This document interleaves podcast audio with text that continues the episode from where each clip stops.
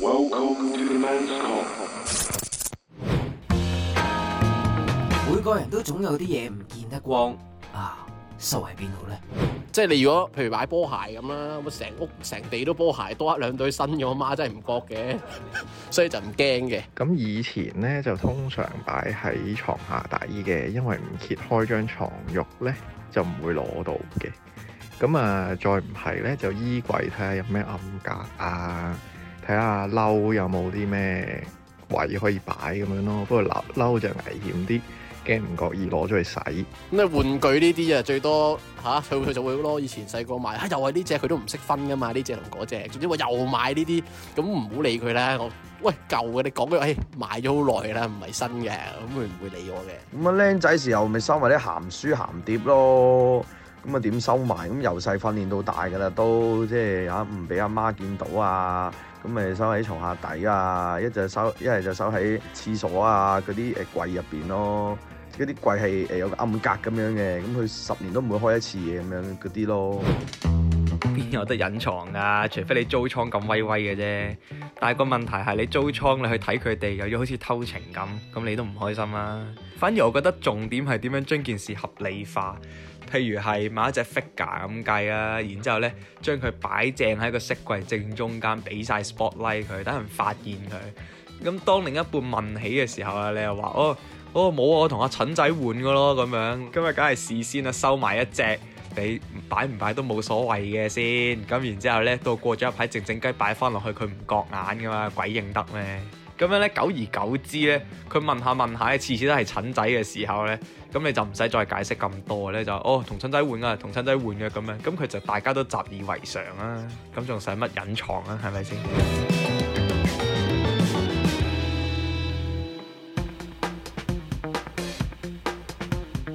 Hello，大家好，你聽緊嘅係 Men's Men's Come Come，你好，我係 Dixon。我係章魚，我係 Alphas，係啦，哇嗱，今日咧我哋嘅呢個題頭先大家都聽到啦，咁啊就係講喂收埋啲唔見得光嘅嘢，我份人就冇乜嘢唔見得光。光明磊落。係啦，冇錯，所有嘢都應該可以擺喺屋企，因為我一個人住嘅。你而家講可能就唔安全咯， 因對唔為你一住個人啊，我而家收翻住嘅。先，我啲嘢應該要擺翻埋佢。 你自己一個住梗係開心啦。誒，其實唔係嘅，通常咧呢啲先至係嘅，海關都唔係住喺你屋企噶啦，但係海關係會突擊 噶嘛。嘅，喂但係梗係海突擊關好少突擊你屋企咪突然間哦，咁咪一定係移民嗱，局除啦，非你係即係犯咗唔知咩，一定係販毒啊一定係移。民局啦，佢一定會無理垃圾衝上嚟之後 check 你身份證同埋唔係佢咁你有啲嘅咁你咁你有啲乜嘢係係驚俾人哋見到先？其實咧，嗰啲嘢都唔係唔見得光嘅，喺大佢都係一個產品嚟噶嘛，佢都出咗出嚟噶啦嘛，佢買得喺街度買到你唔係白粉，你要揾窿窿先至可以買得到。你買個玩具翻嚟啊，點會叫唔見得光啊？只不過係你自己心虛啫。喂，唔係喎，但係你兩個買嗱，我係真係唔買玩具乜滯嘅，你我唔買買玩你具係親乜都垃滯你係係垃圾嘢啊 嘛，話係呢啲啊係係。係。你係因話俾我為聽因為咧兩錄呢集個嘢啊嘛音之前咧，我哋傾偈，跟住咧佢兩個就猛咁講，我話啊，我真係屋企冇冇呢垃圾 唔嘢，係啊，你唔係咁講啊！你話我唔擺呢啲垃圾嘢㗎。係咁樣啊，我唔買呢啲垃圾嘢。 但係你專睇人哋嗰啲垃圾嘢咯。大家睇到淨係得器材嘅咋，我屋企冇冇玩具嘅。但係全部盒 嚟喎。係啊，因為收收曬收曬 出唔嚟。係啊，感覺上佢淨係嗰啲垃圾佬咧，儲 盒㗎。唔係嗰啲唔咪垃係圾啊，佬。整濕賣好貴嗰㗎。啲叫嗰啲叫拾荒者啊，拾荒者啊個 名詞啊。你知唔知道拾荒者咧？之前咧就係話有啲人話 ViuTV 咧嗰個 全民造星咧嗰個方方嗰啲 group 咧叫拾荒者。哦，係啊，我冇啊係啊冇睇啊呢個係其中一個。我冇睇呢個到啊係。呢個係有有見過嘅。但係呢你個兩個好係好笑儲玩具好多嘅。我諗唔夠章魚多唔咯。嗯係啊，我嗰啲係擺，我都好平嘅啫，我真係純粹係自己嗰啲童年回憶咧。咁有邊個唔係童年回憶啊？因為有啲人嗰啲童年都冇見過嗰啲嘢，佢喺度買嗰啲嘢，咁嗰啲就唔係唔佢係嘅咁係童因為年你回憶個啦行。業，所以你有啲玩具你會想儲啫。係啊，即係自己配過嗰啲啊嗯咁咪係咯，嗱，即係章魚配音咁，所以以佢自己配過嗰啲嘢，佢就會想儲啊翻啦。即係其實而家係點樣收埋呢你演啲過嘢？咩？我想問下，你乜嘢演都咩冇？演你演咧我曾經細個以為自己就係高達駕駛員，咁你咪買隻高達翻嚟當係咯，咪係啦，點啫機械嘅嘢你識以為條自己阿寶啦，係啊，以為自己係嗰啲咩加美油嗰啲，但係唔係唔咁怪玩之具你對阿 wing 係咁鍾鍾情啊，wing 高 達咯。哦哦喂唔該晒喎，唔係唔係 wing 高達喂唔咩該晒喎，但我唔但係咁多隻高達，我唔中意 Wing 高達嘅喎，係真咩係啊！哦唔係，但係我諗我同我同章魚嘅分別係佢嗰啲係多數唔喐嘅，係啊，唔喐得嘅。即係我嗰啲係喐得嘅，我中意喐，佢就即中意係可動同唔可動嘅。係啦，佢中意死魚，我中意誒嗱，又唔可以咁，講，啊有我係中意有翻啲動活動性嘅，梗唔係啊啦。有時就唔同嘅大家有時嗰啲就唔可以叫佢做死魚，嗰啲叫做擺到最靚嘅 pose 俾你睇。係但係嗱，因為我知，因為我有份幫章魚砌個新櫃啦。櫃，唔係嗰個櫃真係值得值值得要去講一講喎。因為咧嗰個櫃真係設計一流嘅喎，上面嗰啲都可以教你話俾我聽係嘛，啊八角時可以係教啊闊，即係教到佢鬆一鬆啊嘛。係啊我，發覺原來底嗰個真係教唔到嘅喎，唔係嗰個櫃佢都有啊，係咩？係啊，Avis 都有啊。但係個重點係嗰個玻璃櫃透明喎，咁你收埋啲咩咧？嗱你你想想收埋嗱，啲我有我有嘢收埋，人哋見唔到嘅嘢，其實因為我收埋嘅方式咧就係誒最危險嘅地方咧就係最安全啊嘛啊垃圾桶，我通常買完垃嗰圾啲，嘢擺嗰通度。啊通常我買完嗰啲嘢咧，我會擺邊咧？我會兜飯台就擺正中間，哦，翻到嚟咧佢睇唔到嘅，行過就算噶啦。就算話俾佢聽我買咗呢樣咧，佢都會唔覺嘅。係咪唔周嚟嘅？即係冇所謂嘅，你會中啊意買咪買黑面咯咯。我會黑面嘅。會㗎。跟住佢就會話點解我咩都冇，你啊買咁多嘢？跟住你嗰頭又話你冇錢，但係嗰頭又係咁入嘢翻嚟咯。咁咁啊係嘅，即係嗱我自己係因為唔買玩具啦，我會覺得買玩具有啲係真係好貴嘅，貴到我覺得唔值得嘅。但係你同我唔講，係你嗰啲味紅道哦啫， 係啊，即係你掟咗味道啫，即係你同我講 話可能玩誒 b a b r e a k 咁樣，啊咁我我又 OK 喎。我會我會滲入咯，即係我會用言語滲入咯。哦，即係我會前面喺麥花。係啦，喺佢瞓覺之前啦，跟住或者瞓醒之後啦，跟住就話俾佢聽呢個靚唔靚啊？喂，其實呢個幾好啊！嗱，一千蚊，嗱睇下呢個幾抵啊？呢個二千蚊都係咁大個，呢個三千蚊大過呢個兩倍喎、咁係咪呢個咪又抵好多咧？跟住佢有岌頭咧，咁我就會嚟㗎啦，我就會買㗎啦。哦，即係你都要求嘅，即係你要求咗佢係 O K。誒唔呢個係，答案係知會一聲，哦但係就未必係將來呢一兩個月出現嘅，可能 OK 係半年之後啦，或者一年之後啦， ，OK 因為我忍得手嘅。嚇，而如果嗰啲唔係炒得好勁嗰啲，我會我會忍得到嘅。咁忍到啦，到到嗰陣時翻嚟嗰陣時，佢就話咩嚟㗎？你上次同我喺床上面嗰度講，瞓覺之嗯前咪講咗話會買呢只咯，買咗好耐㗎啦，我唔擺出嚟啫嘛。認唔認啊？佢個佢會唔會認？係啊係啊，你講佢過。會 話你都黐線嘅佢話，我想問下章魚喺床上面講係咪容易啲？ 嗰樣嘢容易啲可以買唔係間屋細啫二 D say yes 好 啦。易啲 say yes。間屋細啫，唔係即係我我覺得誒、呃、床上只不過係話俾你聽，即係入睡之前啦，哦即係最弱人人嘅意志係最弱嘅係啊，即係臨係係瞓之係前啊咁係。樣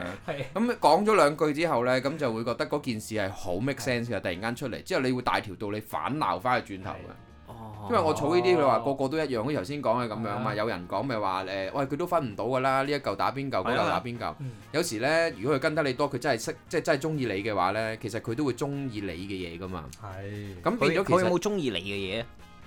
誒，佢淨係中意我咯。唔係佢佢有咪就冇係鍾意佢咪到就係中意你你嘅中意嗰啲嘢咯，係嘛？誒，佢係唔會欣賞嘅，即啊係龍珠嗰啲嘢，其實個個都係一嚿嚿咁樣。但係冇抗拒咯。係唔會太抗拒啦。同埋我想講呢，最底嗰層呢，你好少話趴到喺地下同埋踎喺地下度睇入邊噶嘛。係啊係我啊。最底嗰層通常都係擺啲連盒一齊有嘅嘢咧，就攝晒喺度嘅。哦。咁入邊嗰啲位呢，嗱呢個位已經係 open 咗噶啦，所以我已經可以唔怕講啦，因為嗰度已經滿咗啦，嗯哦所以我唔會再換到啲嘢同埋塞到啲嘢入去噶啦，嗯所以我可以講就係話裏邊有啲嘢係買咗擺咗裏邊呢，係冇拆開冇剩嘅，通常都係價值誒、呃有翻咁上下嗰嗯啲呢，我就會攝喺度後邊嗰度噶啦。但玩具咧，其實佢係有收藏啦，佢有個玻璃櫃啦。佢波鞋都好多，我嗰次去佢屋企咧，哇好似鞋展咁樣噶。佢啲而家鞋可以多到係你而家係係想爆到我咧死為唔係啊，止㗎因為我係想話你買嘢嗰、個，嗯我覺得玩具都冇所謂，鞋反而我係你另一半，我會投訴咯。誒唔係啊嘅，我買嗰啲鞋咧唔貴嘅，我自己中意嘅啫，即係我唔會話哇嗰對嗰對鞋炒到有冇試過收埋一對啊？呢個鞋你其實會唔會仲難收啊咩叫收埋即係先？有啲話可能踢完會波話翻嚟呢唔對記得拎出袋嗰唔係啲叫唔叫啲收埋鞋好。難收喎，即係呢度真啊係限量版，哇貴到即係你睇都知係貴㗎啦，有啲嗯鞋款、我好少咯。即係你全唔係部都係但係最200蚊緊先要，我想買問最緊要你會唔會啊，OK，着200嘅蚊先買嗰啲？誒我係會着你㗎。會着嘅，係啊咁你不過着完點收埋咧？誒誒，如果有啲我係唔着，要誒少啲着啦。其實我全部都中意開出嚟嘅，因為我其實我覺得有幾多個人會去我屋企睇到我啲鞋 啊？係啊，我真係要着出嚟，人哋先睇到我有呢對鞋㗎嘛係。咁我係會安排去着嘅。即係我我係章魚 啫，但係都係真係得兩句兩隻腳，我即係兩隻腳係行路嘅。唔係啊，嗰個一剔嗰個真係有心口有好多隻腳，跟住佢着好多隻鞋 嘛。係 啦，係啊，我覺得你定期約啲 friend，喂上嚟睇鞋啊咁。唔係其實我嗰啲鞋鞋真墊啊係唔咁啊係唔係嗰啲好貴價嗰啲，即係你話喂誒誒誒而家嗰啲萬幾兩萬哦蚊，即係啊之前一九三球嗰啲咧，嗯，即係我唔係嗰啲鞋嚟嘅。即係你純粹係真係中意嗰個款而去儲佢嘅啫。如果遲啲你唔要，你成日開個章魚石啦。係係章魚石咯，係啊。哦其實我有 c a r r o 我有 c a r r o 我 咪就咁喺嗰度買啊咁埋你除咗呢啲，你有冇啲真係好秘密嘅？你覺得喂，我我唔得，我唔可以其俾實人頭哋先睇都到有人佢收講埋嘅，咧以前細個一定會收埋啲鹹鹹鹹有味書啦，即係嗰啲哦，即係碟啊、書啊咁樣。係啦，同埋啲哦誒誒漫畫咧，即係啊 H 嗰啲咧啊，跟住又或者有啲草。莓一百 percent 已經對我嚟講最鹹噶啦。唔好扮嘢啦。唔你係啊，認真啊！我嗱，咩啊我真係冇睇，即係漫畫書你啊大家你兩個識我，我好少睇漫畫嘅。係啊即係而家可能我大個啲先，即係睇下漫畫。但我最深認識已經係草莓一百 percent 係鹹書啦。但係其實最佢後唔係鹹係書啦嚟嘅，你唔好唔亂而家係先啊，有人同唔我講係我因為我想啊講話，如果係鹹書嘅話，我一定知，但係我真係冇聽 過。即係你話話，100%你話我睇漫畫，我咩叫鹹書？其實無厘垃圾間唔中有一兩頁係嗰啲咧，即係譬如嗰陣時嗰啲誒誒 is 啊，個即係嗰個 is 啊定唔知乜鬼嘢，嗰嗰誒，啲我有聽過呢個，好似有聽過。嚇。咁呢啲咧，其實佢有幾頁係突然間會有嗰色啲情畫面。色情嘅嘢啫嘛嗯，哦但係其實佢整起嚟嗰成個故仔好好睇嘅。嚇，咁呢啲唔算係鹹書啊，但係我講緊嗰啲鹹書真係誒誒誒本嗯農夫炮，係啦，即係嗰啲誒誒，你紅見到楓報紙檔有紅風，農夫咪就係男人㗎。 係啊，係 sorry，係招魚睇紅峰嘅，係啊，唔係即係嗰 啲誒，唔係 即係其實唔紅峯可能係啊，其係實 Nike 嘅但係你其實你見到嗰啲書嗰啲女人咧，其實你而家睇你會覺得好核突㗎，同風，唔嗰啲係男人嚟係㗎，你講邊都好核突啦。即係嗰啲火旗嗰啲啊，哦哦哦哦哦哦，你講呢啲咧，我記得我有幾本珍藏真係喺屋企而嘅，家有嘅，而家有點解咧？冇收埋過梗係有膠，收埋啦，擺喺門口，嗱，咁嗰當本白咧頂係嗱，點解你要收埋咧？因為你難買啊嘛，係咪先嗯？咩難買咧？當年仲可以去千日金本難冇，買咯。係啦，冇疫情嗰陣咧，你去日本嘅七十一吓已經買到㗎啦。哦哦哦，係啊，係啊佢嗰啲日本佢嗰啲雜誌咧，直情出到咧係咧成本日本嗰啲雜誌係動漫雜誌咁嘅 feel 嘅，你打開裏佢邊有漫畫啊。佢買呢啲咧，日本買呢啲咧，佢會係啊攞個紙皮包住俾你入咯。我冇，唔係啊，佢有磨砂封面嘅，我日本我見我過。我冇冇喎。通常咧十八禁嗰欄咧，佢係包得特別唔精係，細。同埋咧，你喺便利店買呢啲下啊係誒有有味嘅嘢咧，係佢有一個 corner 啊噶嘛係，佢係有一個書格係零零舍舍同佢啲嘢唔同嘅，係係啊但係其實隔離就已經賣緊嗰啲 Gundam 啊、高達啊嗰啲噶啦嘛。咁點解我冇咧？我肯定佢覺得我咧，喂，你係急住用啊，你唔使啊。幫你拆埋啊！佢離遠玻璃見 到，哇條友好急係喎！啦，哇！我 但係急其啊實呢佢條哋友有啊包裝係因為嗰啲誒，佢唔想你即刻去睇係，啫。唔係唔係，我諗佢係唔想，但係可能佢哋嘅文化係，就算呢樣嘢係，佢哋都唔想咁尷尬啊，你拎出蝕嚟啊係！個啦，個都打開晒俾你睇。係啦，同啊埋你梗係買咗先睇得㗎啦。咁呢你啲會買咗翻屋企，咁樣你點收埋咧？都係嗱，我而家咧多數收埋咧，咁肯定多數都係衣櫃㗎啦。而家仲買書嘅咩？唔係，都係以前咯，哦我前幾對我年。而家唔我係因為你去到而家仲買你去到日書啊本咧，你點係知人哋個衣櫃係咩？人哋個花花屋叫衣櫃唔得啊。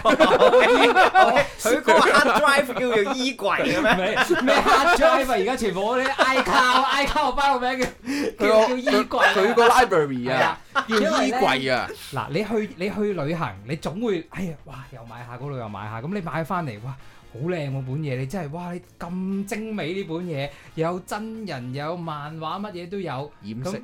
佢佢包我同你講啊，封住你自己個係你 iPad 平時係攝咗喺自己啲書度咧，都冇人覺 㗎。你知唔知道我以前就係試過咁樣攝咗自己書度帶埋翻學 啊？誒、唔係你嗰陣時係幾嗰陣時係幾耐之前先？小學咯，你小學已經唔買啦？係唔係唔係唔係，你唔係唔係唔好唔好將佢變成一個鹹書先。唉小學嗰陣時係我講係違禁品啫，即係嗰啲書係唔應該誒帶翻學嘅，即係譬如可能係一啲誒、呃漫畫嘅，但係係一啲單行單行本嘅嘢，但係好薄嘅嗰啲漫畫，即係好似誒、呃以前唔係個個人都好似買 exam 啊嗰啲一係啊本厚噶嘛，咁有時有啲係叫做水貨嗰啲咧。 exam 係咩考試啊？ exam 係漫畫嚟㗎，哦 exam 漫畫啊即係啊 Sorry，sorry，sorry，即 sorry 係嗰 啲我真係唔睇噶嘛。連載嗰啲，即係少年針嗰你啲啊。冇 你冇咗個童年嗰樣。跟住即係好似呢啲咁係睇咯過呢啲嘢喎。嗱，我又我又諗，你同我同年唔係 exam 啊，其實真嘅， 係咩？我哋嘅童年係 Coco 嘅應該係。哦哦，即係我個童年先至喂快係樂龍同 Coco 我先識咯。誒，即係哦，對 唔住，係係我你啊，係七幾年噶你嘛？出你個頭啊！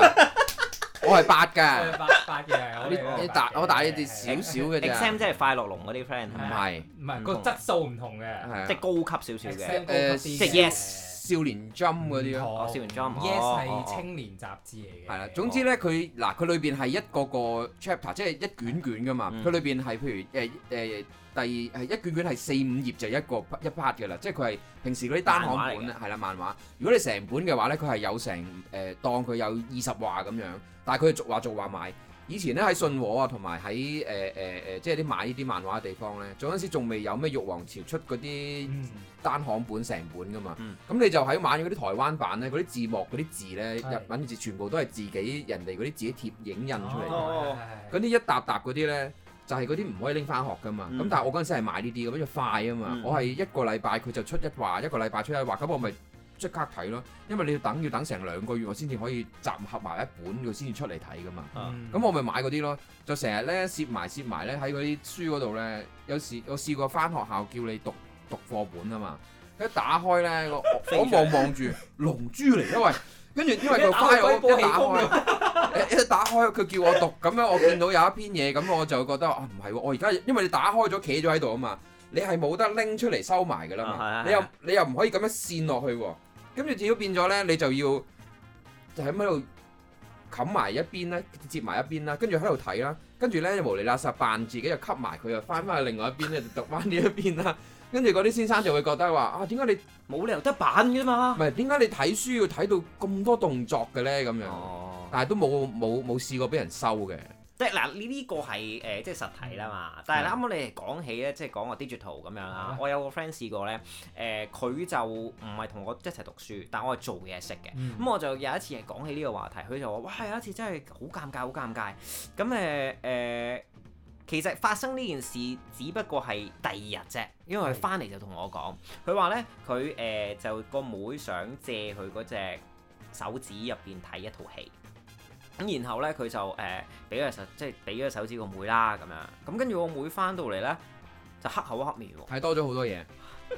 佢俾睇得佢佢俾睇多咗嘢啊，都冇咁驚訝，因為佢淨係 click 咗一個 file，佢已經黑面啦。咁佢真係黑面啦，咁總之佢就埋佢喂做咩啊妹啊咩？唉，你俾啲咁佢偷嘅拍嘢佢個妹我啊啊，真係下次唔好咁樣 啦，咁樣。跟住通唔常呢啲係偷拍佢個妹俾自己阿妹發現，係唔係唔係唔係唔係。唔係黑面喎，咁佢就嬲喎嗱影個沖揀咗涼咁樣啊。揀咗套戲啦，例如你當誒、龍過雞年咁樣啦、o k 咁然之後咧，佢個妹話咧，誒、佢睇啊成嗰到佢得套個雞字係啱嘅啫，首先睇嗰套《龍過雞年》開頭係英文啦嗯，咁佢好奇怪啦。繼而就係一個着軍服嘅女人啦，再後期就一個黑鬼男人啦，然後喂開始點解啲龍畫哥雞面年明明有梅艷芳嘅，點解冇嘅咁樣啊？明明有 Judy 係咁樣啊，百萬冇喎，咁就係得個黑鬼喎。咁然之後就開始埋身肉搏啦啊。咁佢妹真係好認真睇喎。係啦，點解咧？明明打緊格鬥技，點解無啦啦唔係會大家？因為佢妹喺度睇，好其細實係個咪啊佢以為係嗰場啊朱咪咪搭 佢落去下一層嗰個？ 誒咩咩呢卷廁紙啊？係啊，唔係，因為佢阿佢阿妹咧就唔係好大個嘅，係即係小學升中嗰啲嗰啲歲年紀嚟嘅啫。咁佢睇完之後，佢最嬲係咩？佢阿媽開門，佢話：阿女你要睇咩啊？即係你要點解睇呢啲嘢啊？咁樣嗯即係早熟鬧啊咗嘛佢一鑊。咁然之後佢話：啊冇啊，我解釋俾你哥哥啊咩，借借手指俾我喺呢只條。跟住佢先醒起，哎呀死啦！原來咧佢嗰次咧 download 完落嚟之後，佢改咗個名啊，叫龍過雞，就係吸咗，因為佢要掩飾嗰個片係哦鹹，片啊。所以呢個就係一個掩飾嘅位置，但係其實已經穿咗煲。頭先有啲朋友咧喺嗰個訪問，即係街訪咁樣嘅類似咁樣嘅嘢咧，佢話咩將嗰啲嘢收喺個衣櫃啊，收喺廚廁所嗰個櫃啊。嗯誒、我以前有一個 friend 就係收咗喺廁所嗰個櫃，但係佢冇落到誒、個密實袋或者保鮮紙。沖完個熱水涼出嚟咧，佢阿佢阿爸沖完個熱水涼出嚟之後咧，佢嗰本鹹書霉晒。我會咒嘅喎。成件巢晒咯，佢全部本來係廿幾歲嗰啲靚妹變晒做七廿幾歲啲阿婆，爆皮啊喺面， 應該有幾頁仲張住啊咯。係 啦，嗰佢啲老豆有就冇話咩啊？我用完啦嘛，哦唔係啊，即係真係係水氣嚟㗎，即係哦佢擺咗嗰啲位係會受到水氣，啊佢所都又以。啊用完就巢晒佬佬嚟喎，吸乾佢喎，廿幾歲吸啊嗯同乾埋佢。同埋以前，我唔知你哋嗰啲廁所會唔會有？以前嘅廁所咧頂咧有個有個有有個嗰啲叫做咩誒化妝櫃咁樣啦，哦，跟住之後上邊有眼燈嘅，係跟住燈上邊有個燈箱嘅，都可以收埋嘢。可以收埋啲嘢嘅。哦我以前咧喺屋企咧係誒喺嗰啲位咧，唔係我嘅喎，但係我係一個獨仔嚟啊嘅，即係其實係有其他人，因為屋企有其他人噶嘛，就會收埋啲嘢喺上邊。嗯，你我係抽到啊？係啊，我揾到啊，有啲誒誒，又係啲好似 condom 啊，或者一啲裸女嘅一啲盒仔咁樣。哦，嗯跟住之後咧就喺度，哇！我原來嗰度有啲咁嘅嘢嘅喎，咁我每次去廁所咧，我就會鬧下睇下仲喺唔喺度啊 咁樣。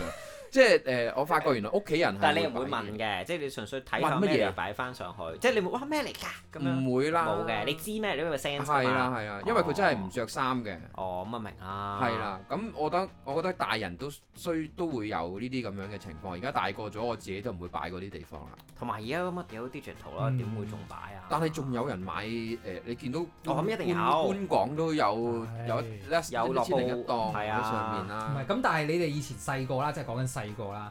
咁如果真係有碟嘅話，你哋點收埋咧？會碟啊，即係廚房嗰啲。係啊，係啊，晚晚執咪嗰擺啲啊櫥櫃咯， 哦，擺擺喺櫥櫃咯。係啊，擺係啊櫥櫃咯，咪點啊？因為誒我聽過曾經咧，以前咧真係講緊 VCD 年代嗰陣，咁應該係我因為當其時我係去人哋屋企玩嘅細細個，咁我覺得應該係人哋個老豆啦，咁應該唔係我個 friend 嘅。咁咧以前咧，如果你哋記得有啲 VCD 嗰啲套咧，即係一嗯包裏邊有百幾隻碟，哦，係啊跟係住啊，咧咁一個拉鏈袋以前係啦，好興睇碟啊，咁啊一個拉鏈袋咁樣啦。咁當其時咧，嗰、個 auntie 咧就邀請我哋上去佢屋企玩啦，唉上去玩啦，嗰啲你睇叫睇呢 auntie 啊但佢咧會唔會啲碟係啊佢阿媽啱即係我㗎 friend 阿媽，我唔知啦。咁但係突然間佢話：啊誒呢啲 V V C D 你自己睇啦。咁樣打開，哇 a 點解你 V C D 全部唔着衫啊？ 成個我哦俾咗張鹹碟個包你睇，跟住哇咁啊！佢嗌一聲之後即刻收翻埋，跑入房。跟住之後就好似從此之後佢老冇出過嚟啦啦。 唔係嗱，你講起呢樣嘢咧，我係有試有啲過，問題發生。我係有我係有 試過誒諗呢個方向嘅，係即係譬如我買誒、陳慧琳嘅碟，買嗯梁詠琪嘅碟，咁我咧通常嗰啲碟咧，如果我開嚟聽嘅話咧，因為我通常我以前係啲死忠嗰啲 fans 咧，即係陳慧琳嘅 fans 咧係，我就會買一隻坐一隻嘅。買一隻儲一隻，係啦哦，即係我有兩隻係嘅，咁我有一隻係開嚟聽噶嘛，咁咁就唔開啊嘛。咁嗰隻咧就會頭先咪講咗 咯，跟住跟住咧擺你咗買落去兩隻機嗰碟陣時㗎，嘛，係咪啊？係啊係啊，擺咗落去嘅機嗰陣時咧，咁咧呢個盒咪吉咗出嚟嘅，咁我就成日覺得。我如果我咁樣，雖然我有兩隻，嗯一隻係草，一隻係咩，但係我都覺得成日開開閂閂嗰啲 CD 盒咧，好容易會壞。啱啊！我細個都係咁諗嘅以前。係啊，因為咧個膠會脆㗎嘛係會啊。會好容易爛啊，整爛啊。係啊咁跟住之後咧，我就發覺嗯都係唔好啦。誒，橫掂開咗出嚟啦，不如我買個 CD 套啦。嗯跟住我發覺咧，我諗諗下，嗰啲盒我又唔會掉，因為我雖然有兩隻，但係另外一隻我都唔會掉。咁我諗諗下，咦嗰啲碟，咦嗰啲碟，哦咁我咪可以 mix 埋一齊啦，咦啊，做跟咗住自己嘅 mixtape，跟住成跟住跟住咧有有一次咧有啲 friend 咧嚟到就話，哇我都好中意陳慧琳嘅碟嘅喎，咁我咪話我拎隻碟嚟睇啦，咁一開個碟，咦陳慧琳係植樹母子咩咁樣啊？ 點解陳慧琳變咗樣嘅？跟住之後我話，跟住從此之後咧，我就將嗰啲，因為嗰啲嗰啲豬朋狗友咧嗯嚟到好中意抄你啲嘢咧，抄完之後咧擺台面啊！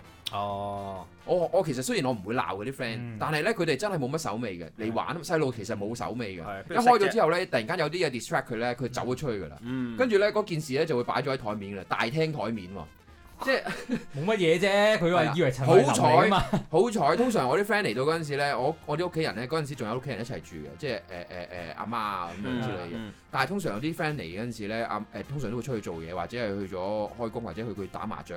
我嗯會因為冇人，所以先叫啲 friend 嚟。嗯咁淨係得個尼泊爾姐姐，尼泊爾係唔識睇任何嘢嗯嘅。哦，咁你以變為咗啫，唔係啊尼泊爾都有嗱，我想都有講感嗱，情㗎，有大都有佬拉拉啊有拉有拉有拉有遠少少嗰個題目先，因為我想講尼泊爾，我唔係話睇小尼泊爾人，但係嗰陣時我嗰個工人姐姐咧，真係完全咧想聽嘅先至聽嘅啫。哦，佢係唔中意聽嘅，即係你叫佢做啲咩，佢都係唔識聽嘅。就算擺喺鹹碟喺度咧，佢都唔知嗰啲係咩嚟嘅。我唔信，我唔信。呢個係我小朋友嗰除陣時非嘅諗法。你話俾我聽，尼泊爾本身個風土係好純情嘅，完全冇呢啲嘅。唔係，我而家係安慰自己個尼泊爾工人唔會知我咁多嘢啫，OK？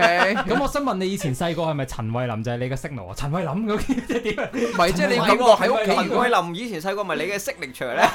唔係陳慧琳真係幾好㗎，哦，係啊，而家都唔錯啊。雖然係，我因為佢嗰陣時嗰陣時，哇，嗰只嗰只仙樂唔係 嗰只仙樂飄飄咩？哦，嘟嘟嘟係啊係啊係嗰啊，仙樂飄嗰套戲隻嘛。係係啊，啊嗰套戲係啊嗰個嗰個封面嗰件衫喎，咁樣我套衫我唔記得喎，入嗰個勁啊！你自己哦邊啲僆仔我記記得喎，反而嗰啲僆仔僆冇低語嗰啲啲咧。字我唔啊係，記得但係跟頭住先你講跟住起仲有陳陳慧琳體會嗰只 CD，即係 嗰只 CD 嘅封面嗰個嗰件衫全部啲字都咁有含義嘅。你唔好細細個俾嗰兩隻字呃到啦，體會啊，真係唔係真啊！係佢買咗嗰件衫真係好即係所以正話啊！ marketing 呢啲嘢唔咧，通陳慧琳出真係隻碟識感受，你可以感受陳慧琳咩？唔係咁，人哋嗰只係真係佢個 fans 啊，梗係咁講啦，係咪先？真係風花雪嗰只麻麻地， 但係體會嗰對哇咁樣真係幾勁。哦，即係嗰嗰陣時就咁樣換餡啦，係啦就做到啦。但係我啱啱諗起有一個啊，係誒細個啲僆仔誒，唔係我發生嘅，但係又有唔 friend 係你唔係因為我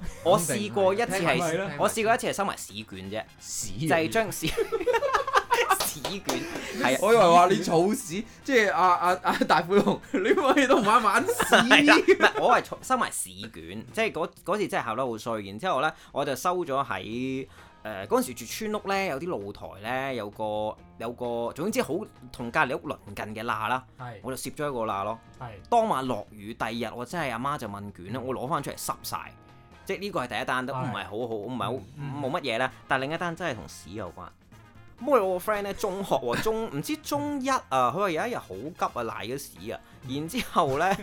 收埋啲之後呢喺條底褲嗱收埋佢，唔好俾人知你要記嘅住奶屎。當其時我哋而家嘅我哋我年代小學生同而家嘅小學生係完全唔同啊嘛！我哋以前啲小學生咧係真係係鈍啲㗎蠢同埋鈍噶嘛，即係只會諗到乜就做乜噶嘛。咁嗰陣時咧，我去誒嗰個同學嘅屋企咧，唔係好誒多地方，嗰唔啲動物嚟㗎，諗到乜就做 乜。係好多地方收埋自己啲違禁品嘅。係咁佢就諗到一個地方咧，係全家都唔多掂嘅，嗯就係米缸啦。